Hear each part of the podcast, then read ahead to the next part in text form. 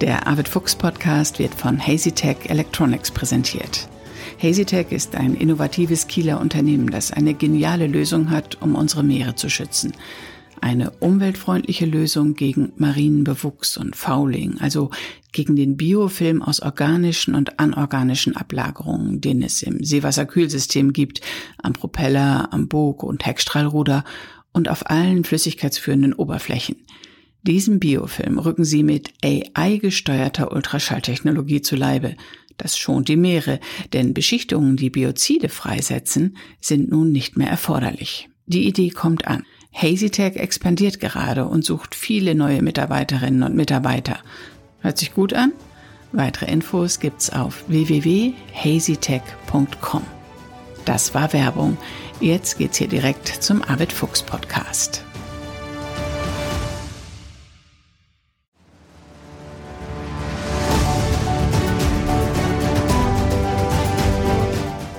Expedition Ocean Change 2022. Mit Arvid Fuchs in den nördlichen Nordatlantik.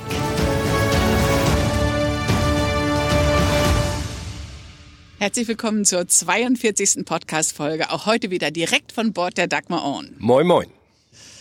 Wir kommen gerade zurück von der großen Testfahrt, Arvid. Wie war dein Gefühl? Wie war das heute wieder mit dem Schiff unterwegs zu sein? Na, so eine große Testfahrt war es ja nicht. Wir waren ein paar Stunden draußen, aber das ist natürlich immer wirklich ein Ereignis, weil wenn das Schiff so lange stillgelegen hat, man hat die Segel angeschlagen, man hat alles Mögliche überholt und äh, trotzdem muss man natürlich erstmal testen, ob die Schoten und äh, alle Laien so laufen, wie sie laufen sollen. Und äh, das findet man nur auf einer Testfahrt statt. Und äh, heute haben wir ordentlich Wind gehabt, aber auch Sonnenschein und es hat alles wunderbar geklappt.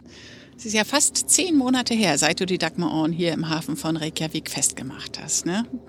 Ja, so lange kommt mir das persönlich gar nicht vor, muss ich sagen, weil ich zwischendrin ja auch immer an Bord gewesen bin. Aber äh, es war ja ein sehr bewegter, stürmischer Winter hier in Reykjavik gewesen auch. Und nun haben wir die Sicker und ihre Familie, die sich den ganzen Winter um das Schiff gekümmert hat. Insofern war das für mich irgendwie ganz entspannt. Äh, aber dann selbst so wieder, ja, irgendwie so mit dem Schiff zusammenzuwachsen und äh, so eine Probefahrt zu machen, das ist dann irgendwie wieder so der Beginn von der neuen Ära, von der neuen Episode einfach. Ja, der Anfang einer neuen Expedition. Ne? Ich habe es genossen, endlich mal mit der Dagmar unterwegs zu sein. Ich war ja schon ein paar Mal an Bord, aber jetzt tatsächlich mal mit ihr ähm, unterwegs zu sein, das war schön. Aber bei dir sind ja bestimmt äh, verschiedene Tests durchgelaufen währenddessen. Also du hast auf das Motorengeräusch gehört, du hast mal nach dem Motor geguckt, denke ich mir. Du hast nach den Segeln geguckt. Was hast du noch mehr alles überprüft?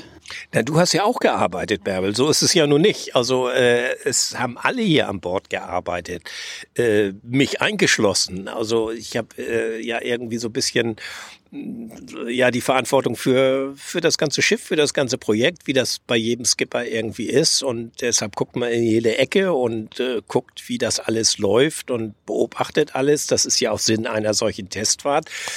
Aber es ist jetzt ja nicht irgendwie so eine One-Man-Show, wo nur ich irgendwie etwas zu tun habe, sondern jeder, und das macht ja gerade so eine Bordgemeinschaft aus, übernimmt seine Verantwortung in seinem Bereich und füllt die aus und realisiert die. Und äh, das macht ja gerade dieses, äh, ja, dieses Teamplaying und, und dieses Zusammenspiel von Schiff und Besatzung aus. Ein bisschen was von der Testfahrt könnt ihr am am Tag der Abfahrt im Schleswig-Holstein-Magazin sehen. Dafür habe ich nämlich heute gedreht.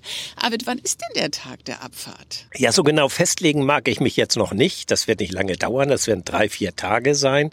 Aber es ist natürlich hier in Island immer wetterabhängig. Also man sagt nicht einfach, wir fahren jetzt morgens um sechs an den und dem Tag los. Das wäre auch nicht sehr seemännisch, weil man bei einem Segelschiff dieser Größenordnung natürlich immer äh, die Wetterlage ins Kalkül einbeziehen muss. Und äh, wir werden das kurzfristig entscheiden, aber in der kommenden Woche wird es soweit sein. Wie ist denn die Großwetterlage aktuell?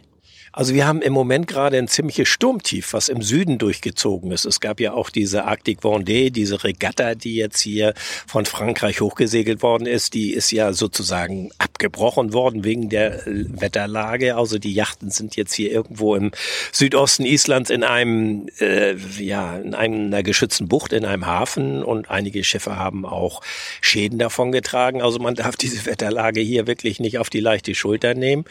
Und insofern äh, kann man sagen, dass dieses Sturmtief jetzt sicherlich irgendwie durchgezogen ist, aber es ziehen hier häufig Sturmtiefs durch und man muss eben halt seine Planung äh, danach richten, wie die Wetterlage ist. Ja, dann warten wir es einfach ab und melden uns morgen wieder von Bord. Das wird spannend. Ja, freue mich drauf. Wo auch immer ihr uns zuhört, einen schönen Abend euch hier aus der Abendsonne in Reykjavik. Es scheint die Sonne immer noch um diese Zeit. Oh ja, es ist ja auch noch zwei Stunden früher als in Deutschland, aber es ist sowieso rund um die Uhr hell.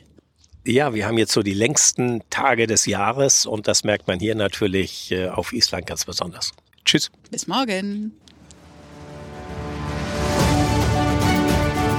Das war Expedition Ocean Change, ein Podcast von Arvid Fuchs und Bärbel Feening.